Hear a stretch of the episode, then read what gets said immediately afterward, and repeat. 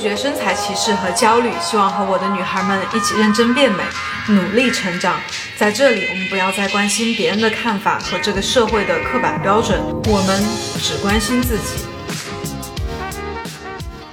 大家好，欢迎大家收听《变强大女孩》第二十六期的音频，我是罗耍耍。那从今天的节目开始呢，我就要正式开始我策划好久的一个，嗯，怎么说，教大家如何真正变强大的一个计划吧。因为我一直坚持认为，哈，就是我们外在的一些东西怎么去提升，怎么去变得更好、更强大，更多的是来自于我们内在的一个变化。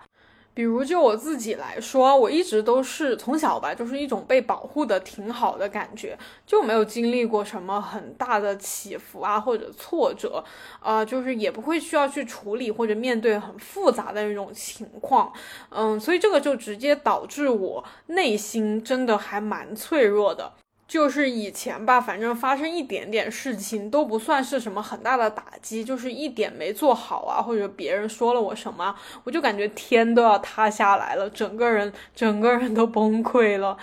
然后另外一方面就是大家也知道我以前嘛，因为比较胖，所以一直对自己都还挺自卑的，就有很严重的外貌和身材的焦虑。然后就是所以整个哈就导致我以前虽然我觉得我嗯还比较一帆风顺哈，没有经历过什么不得了的事情，但是常常呢就是一种很焦虑，呃很忧愁，然后。对未来都是比较悲观的一种态度，然后所以常常就是很烦恼，然后不开心，呃，对。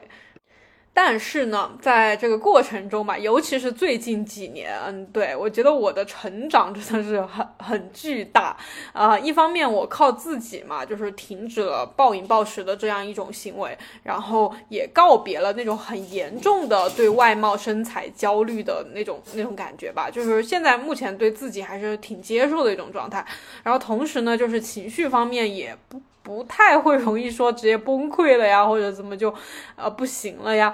而且常常能够很快的恢复，就是比如说之前跟你讲的，我考那个科目三没过，呃虽然这个事情我知道听上去真的挺小的，但是我觉得以我以前那种状态来说的话，会直接觉得。完了，我的人生就此终止，我永远都站不起来了，因为这样一个考试失败。嗯，然后嗯，就是上一次那个考试，嗯，没有通过之后，我觉得我算是很快的走出来，所以我真的整个感觉自己很明显的变强了，真的内心就是一种哇，好强大的感觉。所以我觉得真的就是很想很想来跟大家分享我。这一路以来是怎么做到的？我现在遇到一些问题，或者是对待一些东西，我是怎么去看待的？我很想要跟大家分享。然后我就自己又想，我到底该怎么分享呢？然后我就觉得，我这一路以来帮助我最大的，其实就是各种书，就是我基本上。每次有了一些问题的时候，就觉得哇，我很不开心，我很焦虑，我不知道怎么办，然后或者是觉得自己没有，哪怕是觉得自己这段日子没有什么进步，不知道很迷茫的时候，我就会去看书。然后虽然不是说每次一看书第一本就能遇到哈，但是我觉得我经常就是我可能翻了几本书，我就突然发现有一本书它。他就真的给了我这个问题一个很好的呃解决方法，或者是说一个方向吧。然后我就会顺着那个书的思路去改变自己的那个认知或者一些想法，然后就这样一步一步。当然，这个转变是需要时间的，这样慢慢慢慢的，我就觉得我把书上看来的一些东西，真正的变成了自己。的一些东西，就是像我们以前学习一样嘛，就是你老师教给你，你要真正变成自己的东西才能有用，不是说你看了一本书你就哇，我就我就真的能像书里面那样了。所以我就想说，我自己真的在这方面会有很多想要讲的。我就想说，因为我自己列了一些书单，我就想说，通过这个音频节目嘛，就是会把我想要分享的一些书，结合我的一些观点，以及我具体怎么真正的像书里面那样去做到的，去然后去跟大家这样一集一集的去聊。呃，所以说从这一期开始哈，我们的内容可能会更偏干货一点点吧。呃，我会把一些问题，就是我们女生身上的哈，比如说敏感呀、情绪化呀、很脆弱呀、容易焦虑呀，包括暴饮暴食啊、自卑呀等等哈这些问题，呃，这样列具体的一些主题，具体的来跟大家去了解和一些书。啊，对，还关于怎么赚钱，怎么开展自己的事业，怎么去经济独立，我也很想讲讲自己的经历和看法，然后同时也会结合一些很好的书或者某一些人的观点，来给各位姐妹分享和提出一些啊我自己实行过的一些方法吧。OK，那目前我自己拟定出来的两方面的一个主题啊，就是已经定好的主题，一个是。快乐是一种能力，然后就这是一个大的一个主题，在这个主题之下呢，我会去细分一些东西来讲。另外一个主题呢，就是 我起的标题叫“富贵逼人”，好，这个讲的可能就是关于财富啊、金钱啊的一些东西。哈，那今天呢，我们的主题就大家看到标题也知道，就是关于第一个主题，快乐是一种能力。就是我觉得快乐真的是非常非常非常重要，因为我觉得我自己之前是一个还蛮拼命努力去想要获得更多的人，比如说更好的身材啊，更棒的能力，更多的认可，包括更多人的喜欢和爱。但是随着这些外在东西的累积，哈，我的内心却越来越感觉到很匮乏、很空虚、很不知所措。就是之前也有两期跟大家聊过嘛，嗯，就是感觉再大的成就哈，我就可能得到了之后高兴一会儿会儿，一天两天几天一周，但是很快很快我就会落入那种焦虑当中，那种不安当中，就是一种惶惶不可终日的感觉，然后就是永远都在觉得自己还不够好，还不如谁，还不如谁，还不如谁，然后谁谁谁又呃比我更好，就是，然后所以说就。完全不敢真正的去放松和休息，然后稍微微有一点点偷懒哈，或者是说没有足够的自律，我就会开始责备自己，开始担心。所以我觉得整个生命的状态哈，就是我并没有在享受其中，我就一直都像一个热锅上的蚂蚁。就感觉做了很多的事情，但是永远都在同一个问题底下纠结，没有走出来，没有真正的解决到这个问题。所以关于这个大主题哈，我的一个态度就是，我觉得我们的人生是需要努力的，是需要去做一些事情的，去做你想做的，然后去把你自己能够做的都做到，然后不断的提升自己。但是前提是你要能够真正的去。活在当下这一刻，并且拥有去能够感受到快乐和幸福的能力，这个能力是非常的宝贵和和非常不容易的。这个能力，我觉得是，呃，就是我觉得是超过所有的能力的。然后就是在这种能力之下，就是你必须得拥有这些能力，你再去做一些其他事情，或者去拥有一些东西，你才可能去感受到真正的快乐和幸福。就是我觉得这个能力是一个大前提。就大家可能都会有一种思维哈，就比如说等我瘦了，等我有钱了，等我三十岁了，等我怎么工作怎么稳定了，或者到某一个职位了，然后我再去做呃什么什么一些事情哈，再去实现我的梦想。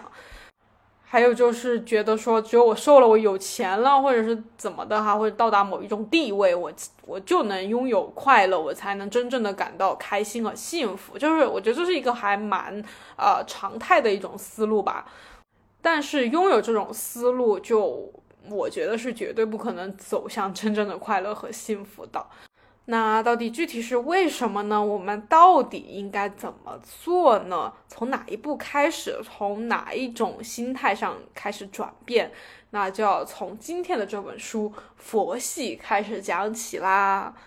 OK，那先跟大家预告一下哈，就是快乐是一种能力。目前为止，我列了四本书，然后这四本书它有一个递进的关系，就是一本一本它的那个心态，或者是说它的理解难度是有一定上升的。然后就想让大家能够说，这样先从一些比较类似于像科普啊，或者是说比较易懂的那种书开始，然后一点一点的去说进化到稍微深入一点的，然后。会结合我自己的一些事情吧，因为这几本书其实我并不是按照我讲的顺序去看的，我可能会先看到一本呃相对比较难的书，然后我当时看就不太理解，然后也并不是很认同他的想法，但是后面一些机缘巧合，我又读到了其他的书，就是可能相对来说哈，某种呃层面上来说是简单一点的，然后我就觉得嗯说的挺有道理，然后觉得是跟那本难一点的书说的是同一种思路。然后一下子我就理解了，就是那种顺着那条思路，一下子就理解了难的那本书它到底是讲的什么。然后同时呢，就更能去呃 get 到那个难一点的那本书它的精华到底是什么。所以就因此呢，我自己就列了一个能够帮助大家也能够一步步形成这种思路的一种，就是这个书单的顺序吧。好。所以，呃，第一本就是今天这个佛系哈，它有个副标题叫《如何成为一个快乐的人》，呃，作者是日本的草剃龙顺，嗯，然后第二本书呢是《当下的力量》，这本书可能有蛮多人听过的，它是一本还销量还蛮高的，就是蛮长时间销量都挺高的。作者呢是德国的埃克哈特·托利，嗯，第三本呢是我其实上一期音频跟大家讲过的嘛，《沉浮实验》，然后但上一期其实我觉得没有讲到特别深入吧，就只是有一点点感觉像是推荐的那种感觉，啊，那。这个系列呢，相当于说会比较细的去分析这本书啊，所以第三本是《沉浮实验》，那它是麦克辛格的，然后第四本书同样还是麦克辛格的，叫《清醒的活着》。目前为止定了这四本书啊，请大家敬请期待哈。今天我们先回到第一本《佛系》。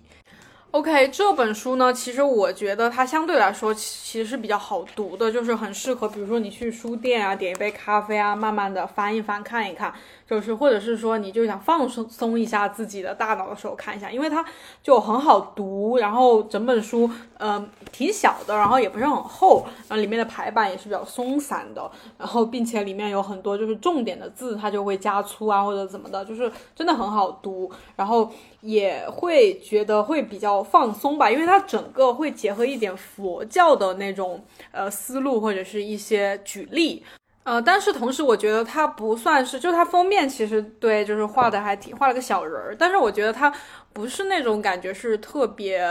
就是像现在的一些畅也比较畅销书吧，就是一种很现在不是出很多书，就是很好读，但是其实内容又没一个啥，就是读了读下去读完了之后就觉得好像没讲个啥，然后都是一些很浅显、没有很深入的一些东西。我觉得这本其实不是，其实你仔细读的话，你会对佛教有一些了解，然后你同时呢，它会打开你一些新的思路，而且它并不废话，就是它没什么口水话哈啊，我我这也不废话了，我直接就开始从它的前言部。部分哈，就是他在前言部分呢，首先呃提出提出一个问题，就大家也可以想一下，你通常的烦恼是什么？就大家通常比较烦的事情是什么？可以给一两秒钟，大家想一想，就是对最近最让你烦的是呃身材的问题吗？体重的问题吗？还是说经济有一些压力？还是说上班的时候呃有一些上司或者同事啊什么的，就是给你一些。嗯，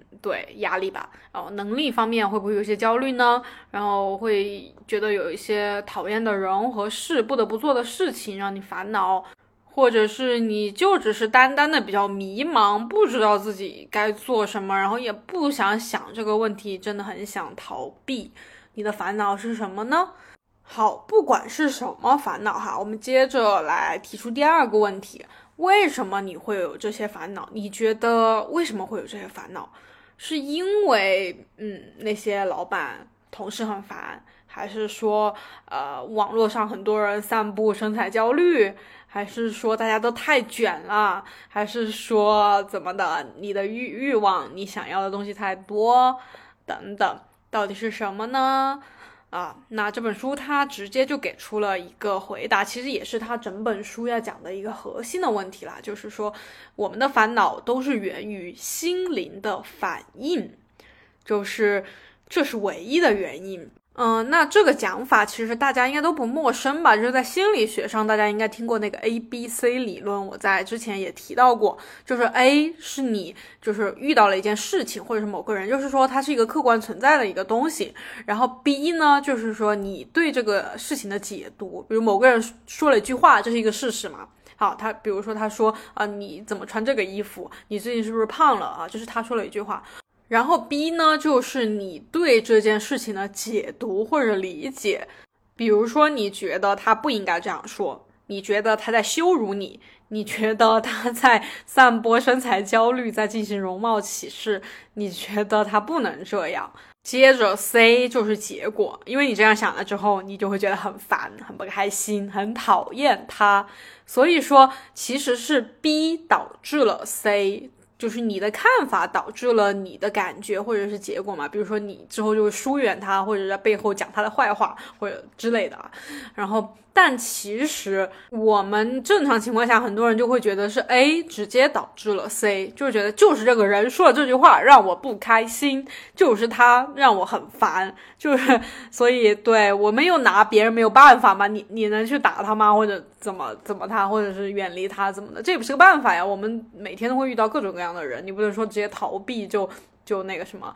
是吧？所以说。其实主要的问题是 B，只要我们能够去控制和掌握这个 B，就是我们 对那个事情的解读和看法，那么我们就能嗯直接掌握 C 这个结果。那么 A 其实就没有什么影响，不管发生了怎么样的 A，但是我们能控制 B，然后 C 也在我们的掌控之中。好，所以它就是说要解决烦恼，不管你是什么烦恼。我们主要的出路就是避免不必要的心灵反应。那怎么避免不必要的心灵反应？说人话的话，就是怎么避免不要想太多。就是我们正常的思考是可以的，但是你想太多就会让你烦嘛。那作者呢就提出了两个方法哈。第一个方法就是我们要正视心灵的反应。就是你不要这个这个，其实我之前讲正念啊什么的，其实讲到过的是吧？就是你有什么样的想法，有什么样的反应，你不要去过多的反抗和觉得我不不能这样想，我为什么要这样想啊？就是你要接受自己，就是比如说别人说你胖，你就会不开心，你就会觉得他讨厌，你就会觉得他不应该这样说，就是你会有这样的反应。你的第一个那个态度应该是一种接受。啊，所以说他提出了几个建议嘛，就是如何去正视心灵的反应。我们可以用正念嘛，正念就是说回到当下，不要评判，不要评价，不管你有什么样的情绪升起来了，你不要去抗拒，不要抵抗。然后包括我们那个佛教里面的那种坐禅，还有说现在比较流行的冥想，是吧？这些方法都是很有用的，可以帮助我们正视心灵反应的。因为其实就是我们。当我们很烦恼的时候，我们有看一些东西或者一些建议嘛？别人就会说：“哎，你不要这样想啊，你你不要这样烦呀，你就什么的，就直接就是说拒绝否定了你的情绪。”其实这种方法我以前也试过哈，这个是确实是不是说没有用，是一种很错误的。因为你一一开始烦，你就觉得啊，我不要这样烦，为什么要这样烦？别人说了不要这样烦的，然后你其实状态就会更糟糕，你更加会陷入进去出不来，然后。第二个方法，就当我们第一个方法去进行了之后，第二步骤呢，就是说要去进行合理的思考。好，那这个合理的思考是什么哈？合理，什么叫合理？就是说你要为了达成目的而进行的理性思考，就是说。我们可以去想，我们不是说就让你完全不想了，就是活在当下什么都不想，而是说你的思考一定是要有用的，就是我们是为了开心嘛，为了快乐，或者说为了这个和谐的社会怎么的，就是不想要和别人跟别人搞得很紧张，或者说疏远别人嘛。我们为了达成这样的一个目的，为了实现美好的生活，是不是？我们要用去理性的去看待一些问题。OK，那具体在具体点怎么做呢？就要继继续阅读我们这本书了。开始第一章，好。OK，那首先呢，我们就应该有一个态度哈，这个是非常非常重要的一个，就是我们要改变一下我们对这个世界的一个认知，就是大家觉得这个世界就是有各种的烦恼、各种的问题，还是说他不应该有各种的烦恼？因为我们这样许愿，觉得人生一定要顺利啊，万事如意啊什么的，但是，但是真实的人生到底是什么样子的呢？其实真实的人生就是处处都有烦恼啊，事与愿违，我觉得是一种常态。就是事情并不会真的如我们想象中的那样发展，不论你有多少的钱、多高的地位、多少名啊利啊，事与愿违的事情总伴你左右，大家觉得是不是？大家也可以去看一下经常的热搜啊，是发生那些大事，是不是那些很有名的人或者怎么的，那总会发生一些翻车的事情。那他们是不是比我们拥有更多的资源、更多的金钱、名利、地位？但是他们仍旧无法掌控自己的这个人生的发展，是吧？所以说，我觉得就是大家先要认识到这个问题、烦恼或者是事与愿违的事情是。经常存在的这样一个现实，你必须要承认它，并且接受它，就是不要觉得说啊，我的人生以后不要再遇到任何问题了，求求不要让我遇到这些问题。我知道这个这个是一种很正常的心理啊，但是你如果经常这样想的话，其实后面就会很难受，就是遇到这些问题的时候你就会难受。所以我们先要接受，嗯，这个烦恼和问题它肯定存在，但是同时呢，我们要坚信。不管什么问题和烦恼，一定是有解决办法的哦。这是一个很鸡汤的一句话哈，让我想起了港剧，各种港剧经常会传播这种思想。但是呢，我又觉得它就是很有道理，真的就是这么一回事，不是说什么励志啊、鸡汤，就是的事情，就是说我们生活中就是很多困难呀，然后问题啊，然后但是他们都肯定都有解决办法呀，这不是很正常的吗？就是这样的呀。嗯，大家非要觉得，哦，我不要遇到问题啊，遇到问题我就我就要躺平，我就算了，我就那个什么摆烂，然后就什么都不做了。你做点什么总能解决它的。然后同时呢，我们就要去思考一下，理解一下，就刚才说的进行合理的理性思考嘛，就是为什么会产生这样的问题。为什么会有这些事情发生？我们用理性的去思考，而不要钻牛角尖，就说哎呀，就是他故意整我，他要为难我，上天不公平，或者怎么怎么的。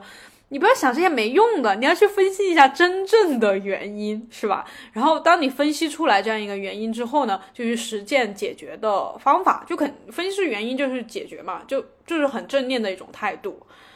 那比如说，因为我最近倒没有遇到特别不顺的事情，唯一就是我考驾照嘛，我不是科目三没过嘛，就是刚发生这样一件事情的时候，我肯定就是很很痛苦啊，很嗯不愿意接受这个 现实啊，就是对那上午我不是挺难受的嘛，但是对我就一直在挣扎，期间肯定有会觉得抗拒嘛，就觉得啊我不要这种感觉，我不要这样，但是很快我就觉得嗯我要接受。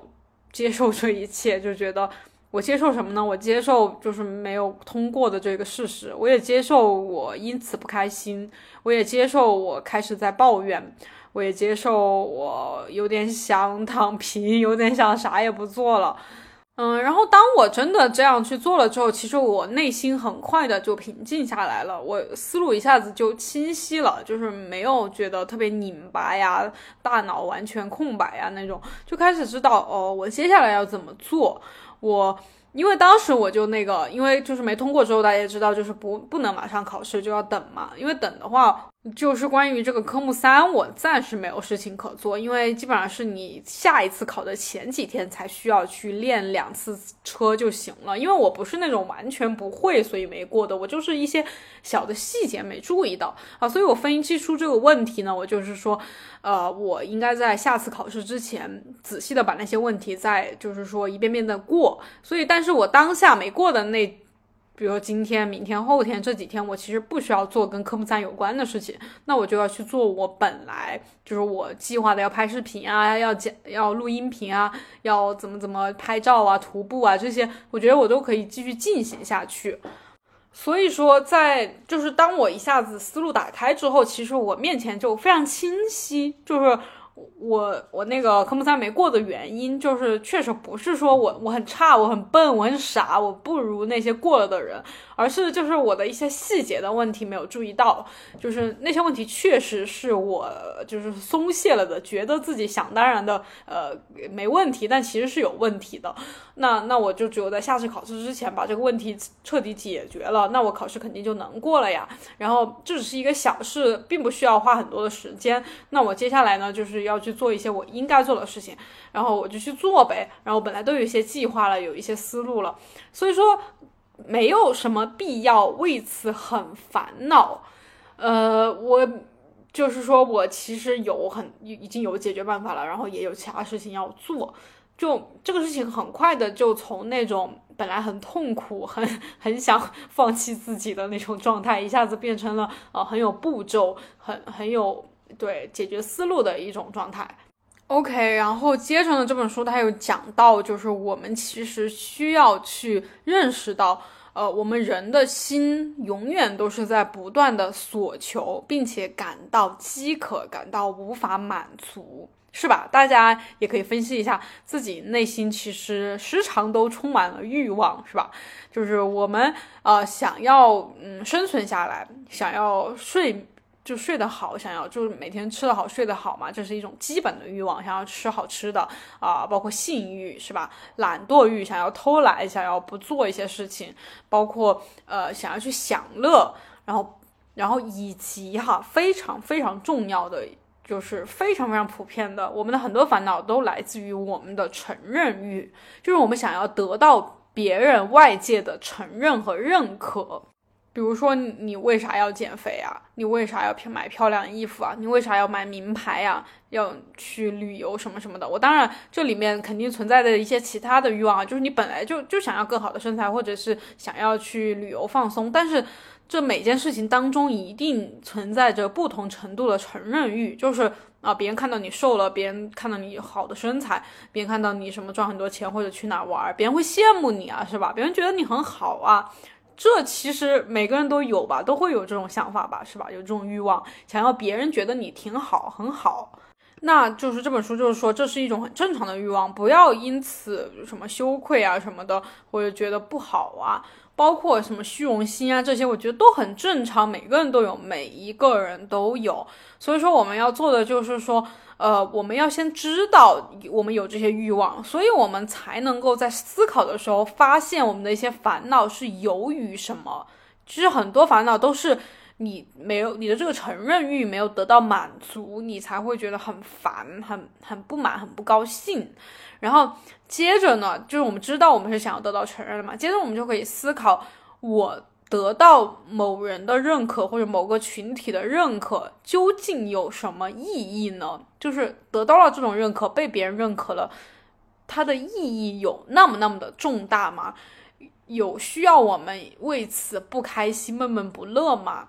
就是关于这一点哈，大家有兴趣可以去买一下书，就是一边读这本书的原文，一边去跟着思考。其实当你开始这样思考之后，你的很多烦恼，你会感觉到一下子解脱的一种感觉，真的真的特别奇妙。就是你就只要像我刚才说的那样去思考，其实一下子就能解脱。这也是。一些比如说宗教嘛，一些佛教啊什么的，包括冥想啊这些东西，他们为什么就是说的那么神叨叨的那么神奇？就其实它真的有那么神奇？因为我以前是一个真的完全不相信各种宗教，包括冥想，其实我也觉得挺莫名其妙的，就是我不理解它为什么有他说的那样的作用。但是真的你去试了之后，你就能感觉到那种非常妙的感觉，就是整个人都通透了。就是通过改变你的思维，你的思考方式。然后他其实讲的这个，就是包括就是我们之后讲的当下的力量啊，什么清醒的活着，这里面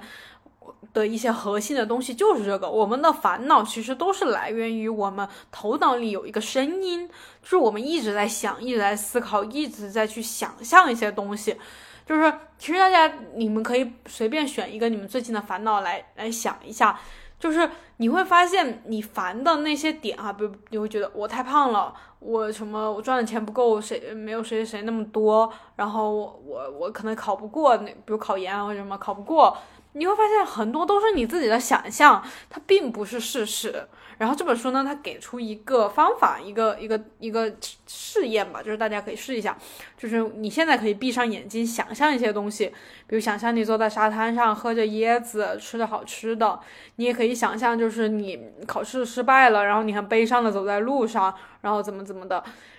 就想象一些画面，然后再猛的一下睁开眼睛去看一下你周围的东西，比如说桌子上这杯水。然后你坐的凳子，摸一摸，摸一摸它们这个桌子质感，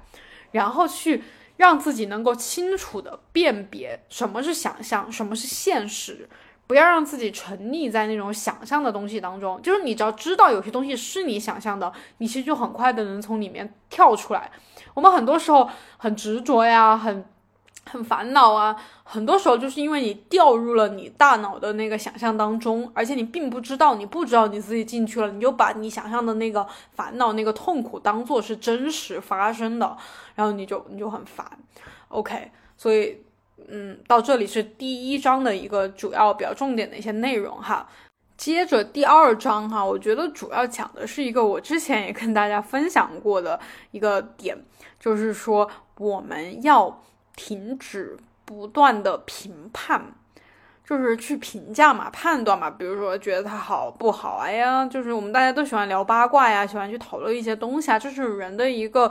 呃，怎么说呢？一个 天性哈。嗯，首先我们要问一个问题，就是为什么喜欢判断？就是大家为什么都很喜欢去点评一下一些东西？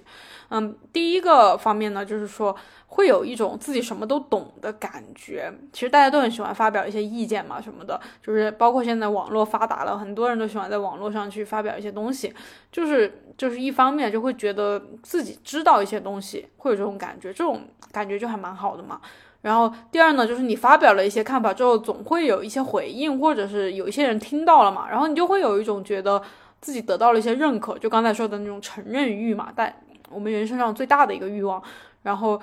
呃，就是得到认可之后，你会觉得，嗯，我我说的就是对的，我没错，就 就挺好的这种感觉。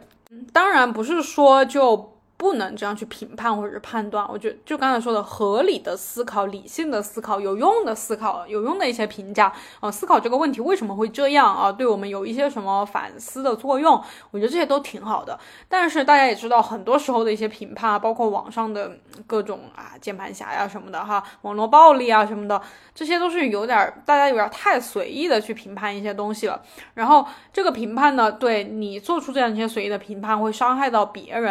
那其实这个世界就是有来有回的，就是那种因果嘛，种下的因得到的果，我还是挺挺相信这个的。就是你做出这些事情，总有一天也会回到你身上。嗯，最直接的一个就是，其实很喜欢这样去评判别人的人哈，就是一些键盘侠。我之前也跟大家说过，其实他自己也挺喜欢评判他自己的，就他自己肯定过得也不好。呃，为什么要这样？为什么这么肯定？哈，就是我也跟大家讲过，是因为我自己有一段时间心情不好的时候，我就在网上，我没有在网络上去呃骂谁啊，我就是那个说了嘛，就是我那个大众点评有消消费一些东西，我一般都不评价嘛。但是那段时间心情不好，有一天晚上我就无意间刷大众点评，他让我他让我去评价，就是那个系统嘛，然后我就那我就评价呗，刚好。就看到，就刚好就打开了那几家，连续就因为去打卡嘛，就网红那种东西都有点骗人嘛。然后确实我觉得它不好，但是呢也没到非要去批评人家的地步。但是恰好那段时间我就心情很不好，因为心情不好就是我们刚才讲的，我内心一直都在烦恼一些事情嘛，就是我内心其实不停的在评判我自己的，然后所以就导致我就会去。对我当时就发了一些那种负面评价嘛，给一些餐厅，嗯，对，所以说就是我就这样对比过来的话，我就觉得在网络上尽量去发表一些负面评价或者是攻击别人的人，他其实自己在内心也挺不好受的。所以我觉得就是大家如果想要，但是我们不是这样的哈，我们是想要追求幸福快乐的那种人生的人，我们就要做到不要随意的评判别人，同时也不要随意的评判自己。反正我现在基本上是不会，嗯，在网络上去评价一些时事啊，一些别人的事情啊，都不会。然后平时就是朋友聊天嘛，我也会很少说一定就是下一个判断，觉得别人那样做肯定不行，或者是别人错了。就是基本上现在对所有的事情，我都是一种觉得可以啊，别人想怎么做就怎么做，他那样做肯定有他的道理。就是我并不会拿我自己的。呃，价值标准去给他下一个判断，所以现在我自己身上发生一些事情，我也不会随意的就用好坏去判断了。比如说我今天吃多了，或者我最近懒散了，或者我什么考试失败了，或呃等等吧，一系列的，我并不会过度的觉得我做错了或者我怎么了，就就觉得嗯，随便怎么样，就是它只是一件自然而然发生的事情呗。如果我过度的去思考和评价，对我来说也没有什么很大的意义，没有什么用，只会让我徒增烦恼。OK，这里就他提到了书里面提到了一个点哈，就是关于自信的矛盾。就是我们经常会比较推崇自信嘛，就是自信自信。但是我其实觉得大家可以好好的去，呃，思考一下自信到底指的是什么。我们很多时候呢，可能会把自信呢就不小心哈，就当做有点儿。呃，过度的自我认可了，就是觉得自己啊怎么都对，然后觉得，比如说我们要去做一个事情嘛，大家就觉得要有自信。那自信其实说的就是你觉得你自己一定能做成，一定能成功。那这是不是一种判断呀？就是一种预判嘛？当然，某种程度上来说呢，这种自信也有好处。但是呢，大家想一下。比如说你去做这个事情之前，你觉得我一定能成功，就像我考科目三之前，我就觉得我自己一定能过，因为没有什么因为，就是我就一方面对自己有自信，另外一方面呢，我又觉得这个事情我本来就对平时练的挺好的，然后我就没有通过，没有通过之后，当下就因为这种提前的自信，我就受到了深深的伤害，我就觉得。好傻呀！我，我这自信哪来的勇气？谁给我的自信？就是对，所以我觉得就是这个自信，我觉得自信哈，它更多的是一种精气神儿吧，就是一种状态，就是你，我觉得自，我觉得我们应该更多的是需要不自卑，而不是一定要全然的、全方位的自信。就很多事情，其实我们是没有把握的呀，我们又不一定就是全能的、全能全知的神，我们不是呀，是吧？所以就是现在比较流行的，会觉得说，认为大家一定要更努力呀，给自己一些压力啊，去考一些证书啊，去不停的实现一些目标啊，然后有了更多的东西之后，你就会自信，然后等我有了自信，我再去做一些什么什么事情，就是这是一种很普遍的思路吧。但是我觉得这样做是绝对无法变得自信的，而这种自信是一种很很脆弱的自信，就是你是凭借哦，你做成了一些事情，得到了一些认可，然后你觉得很自信。我为什么自信呢？因为我有某某某东西，有什么什么样的，有多少多少钱，或者有有什么什么地位，或者我达到了什么证书，得了什么奖哦，我才自信。然后，但是有一天你。遭遇了一个打击，或者是你失去了你拥有了这个东西，你觉得你还能自信吗？而且那个时候你可能就是一种从高处跌下来的感觉，可能会很惨。所以我觉得就是说，比起啊如何让自己变得更加自信，不如就回到当下，好好的考虑一下你现在可以做的是什么。就把你能做好的、能做的、可以做的事情都去做了，我觉得就够了。然后呢，其实所谓的书里面讲哈，所谓的建立自信，第一步就是尝试嘛。然后就是，比如说，比如说我以前对自己身材不自信嘛，然后我可能就会尝试去减肥啊、健身啊，然后就累积一些相关的经验、一些经历。比如说我减肥成功了，瘦了十斤，然后我腰围变小了，我臀变翘了。然后身材真的变得更好了，就累积了这些经历之后呢，达到了一定的成果，然后就会得到周围的人认可嘛，别人别人都会觉得我很有毅力啊，很成功啊，健身健得很有效果呀，什么什么的。然后呢，我就是不是就有了这一些的经历之后呢，我就会能够去预见一些结果。比如说我过年胖了一些，我就并不会着急啊，并不会很慌张啊，并不会因此就自卑了呀，因为我有一些相关的经验嘛，我只要去控制一下饮食，运动一下，呃，对，自然就瘦下去了呀。我觉得，对，就保持这样一种不慌不忙、一种比较沉稳的一种状态，其实我比较理想的。我觉得并不需要特别自信，或者是说，啊，一定要达到什么很厉害的样子啊，一定要在某个领域得到第一呀，啊。变成那种头部的什么什么那种那群人，我才能够很快乐、很自信。我觉得并不是。嗯，接着第三章哈，就是讲的主要是，我觉得有一个点很重要，就是他提出了一个问题，就是我们如何与难沟通的人相处。比如说哈，我们可能很多人讨厌去一些单位那种什么，就什么局什么局去办事情，就觉得那里的人就是态度不好嘛，或者怎么的啊。包括我们可能嗯不喜欢去健身房啊，觉得健身教练很烦人呐，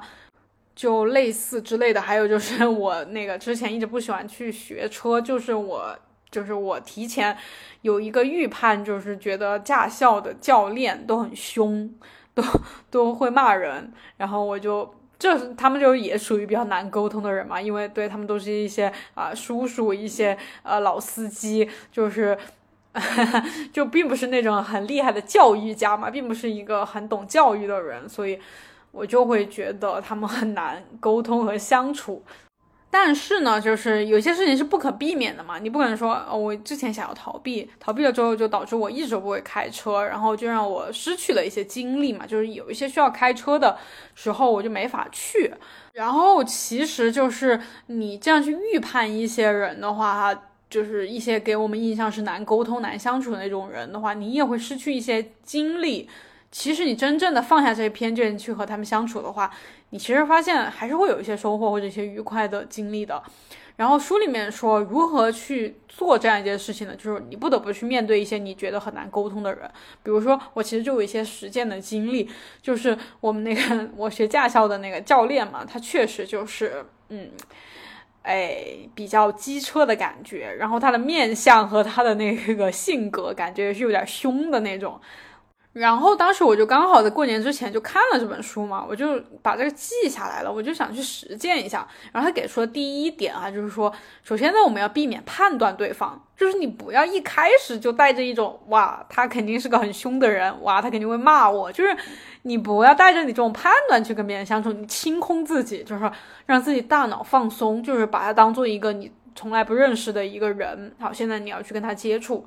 然后呢，第二呢，就是忘记你过去这些经历，比如说我们可能会跟一些呃驾校教练，或者跟一些相感觉长相差不多的人啊，有过一些接触啊，觉得他们就很凶，不讲理啊什么的啊。但是那个人是你之前遇到的人啊，每个人又不一样，不是说差不多一个群体的人都都是一模一样的，是吧？你。嗯，你一定要觉得，一定要认知到那是过去的一件事情，那是另外一个人，然后不要把他们一直耿耿于怀，记在心里。然后第三呢，对，就是他说的，将对方看作新的人，就是这是一个全新的你不认识的人，是吧？他是一个新的人，我并不了解他，不知道他。然后第四呢，就是尽量理解。就是他可能看上去就是比较凶啊，或者是对，那那是人家的一个面相嘛，是吧？第二呢，就是他可能就是不会是像一些呃，比如比如说教外语的老师啊，或者是学校的老师啊那种那种很比较温和啊，或者是比较懂教育嘛，因为他本来又不是学教育出身的，他就是一个对不对？他自己会开车，然后他可能就进了这个行业，然后这个行业你也知道，也不会有些什么培训啊、教育啊、心理啊，他啥也不懂啊，是吧？他肯定。呃，对，而且他年纪也这么大了嘛，又又不是什么受过特别高等教育的人，又不是，就是一系列的，我不是说歧视他或者怎么的，就是一系列的原因就导致他是这样一个样子哈。他可能说话比较大声，他可能呃会怎么有一些语气词哈，他可能会比较凶，可能会骂人，呃，但是他并不是说是故意想要怎么整你啊或者什么的，这就是他的一个呃。为师之道，这这就是他的一个态度。好，然后理解，就我们要理解他，他他为什么会这样。然后最后呢，就是说我们要审视我和他之间的关系，以及你们相处的目标。哎，这个这个很重要哦。就是我觉得这一点对我帮助很大，因为我当时想的是，我就是去学车的，我就是要通过我这个课。那个驾校考试，我拿到驾照，所以我并不是说要跟他发展成很好的关系，或者是说我要很愉快的上课，我要怎么怎么，这些都不是我的目标。我的目标就是说学会，然后通过考试。所以说，就是当我可能做错一些动作的时候，或者一些操作的时候啊，他可能凶了我，骂了我。我并不会因此就觉得啊，为什么他要这样？我不行了，我要哭了。就是我不会这样，因为我觉得我来这里不是说我来享受服务的，或者是说来让他笑脸相迎的。我就是想要知道我这个操作怎么才能操作对。所以说我做错的时候，他可能骂了我，没关系，那是他的一个呃为人处事的一个态度，他的一个方式。但是我只要去听我到底应该怎么做。就行了哦，他告诉我哦，那里那里做错了哦，我知道哦，这里做错了，我只有做对了，我才能达到我的目标，所以我就继续去练习，我怎么才能做对？我就把注意力放在是不是放在了我可以做的事情上，我应该做的事情上，而不是在纠结他为什么这么凶，他为什么要骂我，他怎么怎么，他没有尊重我，他没有理解我的情绪，没有理解我的感受，这些根本就不重要，而。然后呢，我就觉得真的对我特别有用，因为我们当时很多人一起学嘛，所以我就有听别人好像就会，有的人被这个教练骂哭了呀，或者是很怕他呀，或者是很紧张啊什么的。然后我就觉得我没有特别受此影响，嗯，我就觉得挺好的，就是说这个方法是真的真的有用的。所以这一段我刚才说的那几个点，大家可以去稍微记一下哈。如果你不买这本书的话。然后这里我做了一个笔记，就是打了一个感叹号，说重视自己的感受。然后怎么重视呢？就是说你感受到不开心，感受到痛苦，你就应该放手，你不要让自己不开心啊！你你想，当你不开心的时候，比如说你很怕这个教练，很紧张，很不想去学车，然后但是你又不能不学，不学的话你没有驾照，然后。你这样去想的话，你就很纠结、很痛苦、很烦呀。你为什么要让自己这么烦呢？我就不不想让自己这么烦呀。怎么才能不让自己这么烦呢？就用刚才那些方法，是不是一步步让自己解脱、脱离苦海？OK，那接下来下下一章，嗯，也就是第四章哈。第四章呢，我觉得很重要的一点就是。我们怎么能够停止和别人的比较？我觉得这个这一点真的是大家应该也看过很多很多这种相关的书哈。就是我们其实蛮大的一个烦恼，就是来自于总爱和别人比较。比如我之前就刚收了一条私信啊，他就说看到呃他同寝室的室友，比如说午饭没有吃太多，然后他自己吃了很多，他就会觉得自己很不自律，会长胖。你看，就是这其实是很。非常频繁发生在我们生活中的一种事情，就是和别人比较，然后因此产生了烦恼。然后他这里呢给出了三点，嗯，就是说你怎么在思想上去解决哈。第一呢，就是说，呃，我们要认识到我们的一些心理，就比较其实是你心理的一些活动嘛。就是这个活动呢，其实是怎么说呢？就是你想象出来的，它并不是真实存在的，就是。就是其实没有人会拿你今天中午吃的 吃了多少和另外一个人去比较，或者怎么之类的哈。就是所以说，就是你通过比较获得的并不是真实的一些东西，真的全是你想象的。然后第二呢，就是我们要认识到，你不管和别人怎么比较，好假假设啊，你考九十分，他考九十二分，他排名比你高几名，好之类的这种比较。他改变不了你呀，就是他能改他他他是比你多几名，但啊你是九十分，这个这个这个以及你考试的这个你的大脑里的一些知识哈，你对这门学科的理解或者是你的一些能力，他在当下是不是就不会发生什么改变呀？就是你再怎么比，或者你和差的比，说啊那个人才考六十分，我考九十分，我比他多三十分，我比他厉害多了，怎么怎么，那又怎么样？嗯，他能他能让你变厉害吗？或者怎么的？你你能你的一些能力，你的这个当下的这个能力是没有任何变化的。他不管你怎么觉得好还是觉得不好，他就是这样，他不会改变。或者你胖还是瘦，你多少斤，你体脂多高，不是你去和谁比或者怎么的就能改变的，没有什么变化呀。就这个比较不会改变任何的事实。然后第三点呢，他就是说，我们想要在这种对比之中找到一丝安全感嘛，就是你对比了，你想就我们对比，有时候会心情不好，有时候心情也会挺好的，因为就是你比别人好，你就会开心嘛。但是你想要这种安全感和开心那，你就必须绝对的占据上风，就是你必须在每一个方面都要比大多数人强。大家觉得这个可能吗？肯定不可能啊。所以你想要通过去比较得到满足、得到快乐，嗯，是绝对不可能的。所以呢，嗯，就是偶尔比较一下没事儿，呃，但是你总是爱去比较呢，就是不太比较需要的一种行为，就是就是大家应该停止比较，就是通过这种思维上的理解，认识到它是一个很没有用的事情，大家就可以停止比较了。反正我我以前真的是特爱比较，就是呃读书的时候就比成绩嘛，啊看谁和谁的成绩好怎么怎么的。后来长大一点，可能就比一些吃啊穿呀，啊看谁穿的好看呀，买什么好的，就是买什么牌子的衣服啊什么什么的。然后后来，嗯后来就比身材嘛。后来健身了之后看，哎呀比谁的腰更细，比谁体脂更低，有没有比他那个臀更翘。然后后来当现在当博主嘛，之前当博主我就会去比啊啊，我谁我跟他的粉丝是不是差不多啊？他是不是比我长得快？哎呦，他这个视频播放量也没有我高，就是哇，真很爱比较。我就是从从天上比到地下，就是到处和别人比，然后所以就很烦。我以前就很烦嘛，就真的很容易就，哇，很焦虑，很不开心，觉得我的生活就是没有一刻的安宁啊。然后到现在，我就觉得，现在我反正基本上哈停止比较了，就是一些不必要的那种比较就停止了，就觉得。哇，生活原来可以这么开心，活着真好，就是天天都是这种感觉。大家可以去，真的可以去试一下。然后后面两章呢，其实我没有做过多的笔记，就是内容其实一方面我觉得不如前面的那么精彩哈，包然后以及就是其实更多的是前面的东西的一些总结。所以第五章呢，我觉得它主要讲的，它的标题就是说要以正确的动机面对竞争嘛，就是竞争其实是一个怎么说呢？不是说竞争就不好，我觉得是一个很正常的一件事情。我们要去竞争，要去和别人对比啊，要去和别人有一些比较啊，我觉得没有问题。我刚才那一章说的是比较过度的比较。然后，比如说我们要去学习，要要学习一个知识，学习一门学科，或者或者你要去健身，或者你要去干嘛的哈。我们到底是为了排名，或者比别人更好，或者怎么怎么的，还是为了学到这一门知识，获得相应的能力，或或者是得到相应的一些结果嘛？比如身材变好啊，或者怎么的，到底是为了什么？我觉得你去学习一个东西，做一件事情，肯定更多的是为了获得知识嘛，得到能力啊什么之类的。那其实你比别人好，比别人差，这种没所谓吧？就是别人比你好，跟你有啥关系啊？就是也不影响你呀。就是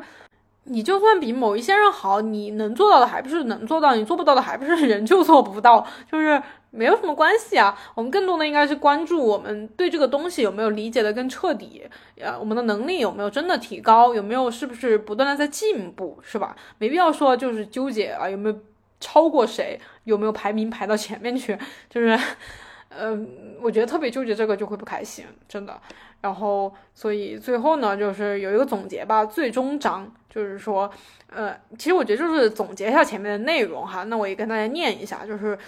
他总结了一下：第一呢，我们首先要做到的就是避免多余的心灵反应，正确客观的去理解事物。对，就是前面两章的一个总结。然后第二呢，就是净化我们的贪嗔痴，就是一些呃刚才说的嘛，就是一些过度的欲望啊，一些想的太多啊什么之类的，就是保持我们内心的一个澄澈，就是内心尽量保持宁静嘛，保持那种平静的感觉，其实其实是最好的，就是太开心大喜大悲啊，真的真的不是很舒服，很消耗自己。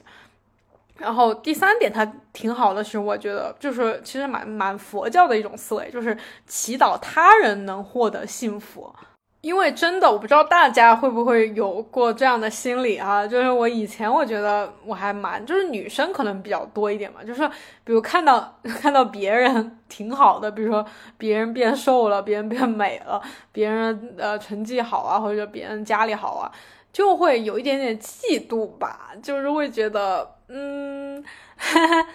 不能这样，就是他不能比我好，他比我好，我就不开心，然后就那种见不得别人好的嘛，然后看到别人倒霉就会开心，呃，我只能说这是很正常的一种心理，但是呢，呃，如果能够，嗯，减少这种心理的话，会过得更开心一点。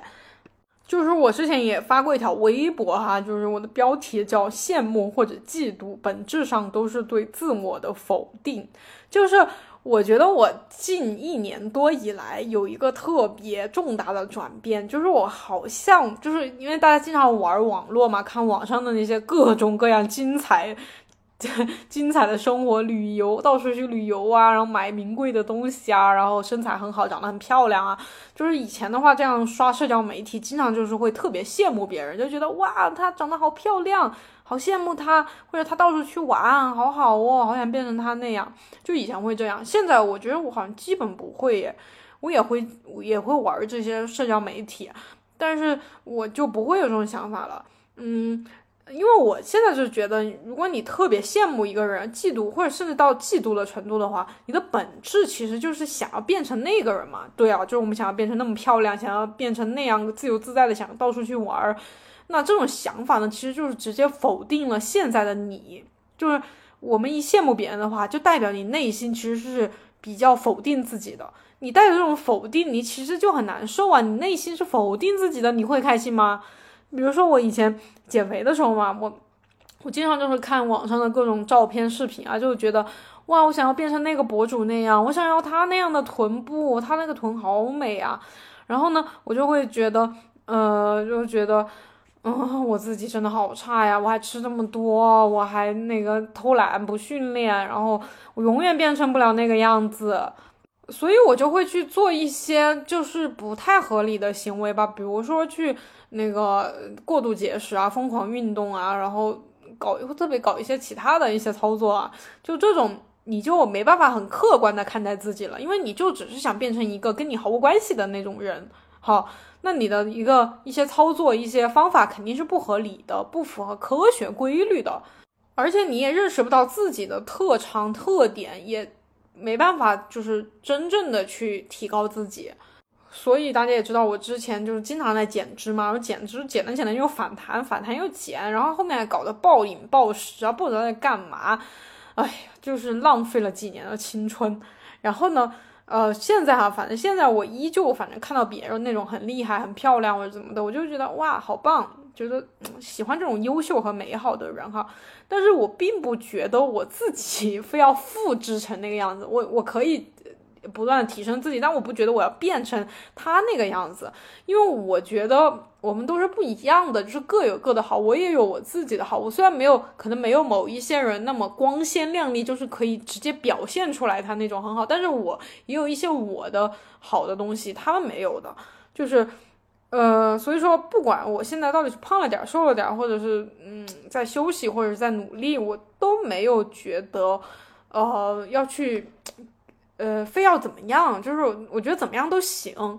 所以我现在的一个状态，就是我在那条微博里也说了，就是说我坚持去运动，是因为我想要锻炼我的身体，我身体想要动起来。包括我吃东西，是因为我身体喜欢美味的一些东西，然后我身体需要营养，并不是我要变成谁谁谁那样，我要自律我才做这样的事情。包括我，其实我炒菜少放点油，我现在吃那个菜就是油其实放的比较少嘛，是因为就我就觉得这样比较比较喜欢呀。然后同时我也可以大口的吃些蛋糕、饼干，因为我们喜欢吃甜食嘛，女生。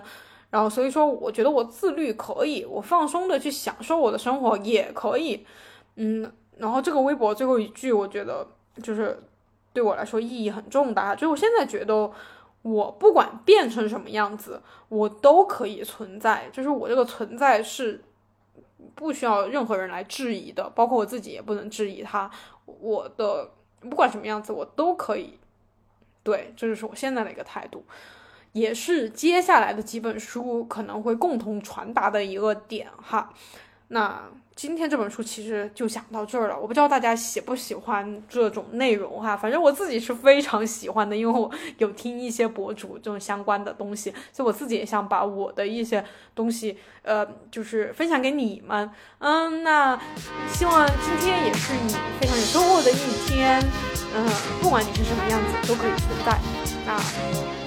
今天的内容就到这儿啦，我是罗爽爽，我们下一期再见，谢您的收听。